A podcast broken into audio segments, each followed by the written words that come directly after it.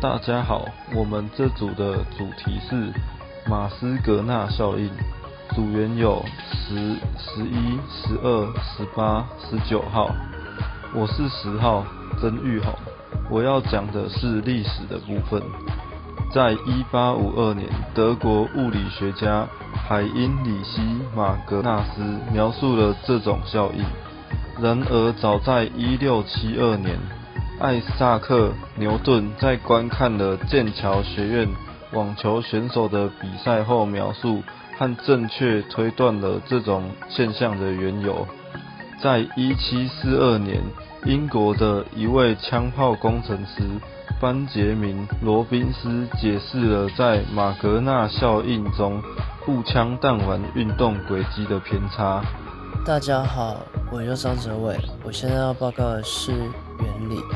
当一个旋转物体的旋转角速度向量与物体飞行速度向量不重合时，在与旋转角速度向量和移动速度向量组成的平面向垂直的方向上，将产生一个横向力。在这个横向力的作用下，物体飞行轨迹发生偏转的现象，称作马格纳斯效应。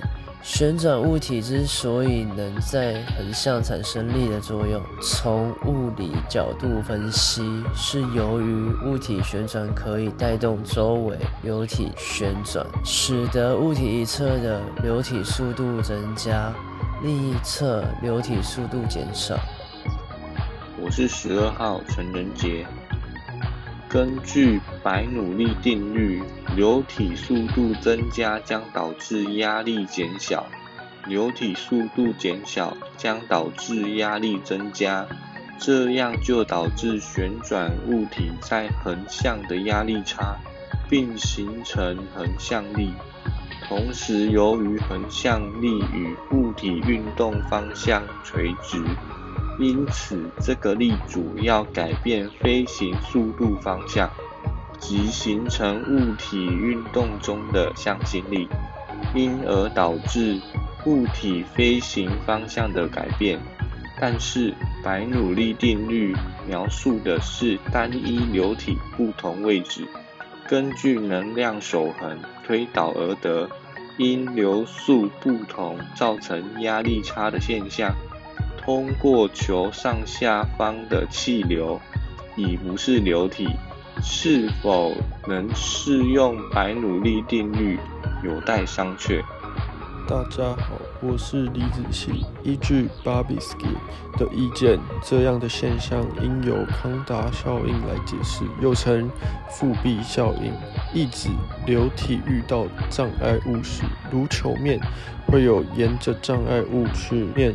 流动的倾向，因流线的弯曲需要向心力，而相对应的反作用力作用于球体上下方。流体速度不同，向心力的反作用力亦不同，球便受到提拉，或称挟持或拽引，使球上升或下降。大家好，我是十一号于俊明。前面同学提过了白努力定律，接着我用卫士流理论来解释马格纳斯效应。物体同时做旋转与飞行的运动，可以简化为直云流加点涡加上偶极子的运动。其中点涡就是形成升力的根源。在二维情况下，旋转圆柱绕流的横向力可以用卢可夫斯基定理来计算。横向力就等于流体速度乘密度乘以点涡环量，其速度的大小及方向会沿着路径而改变。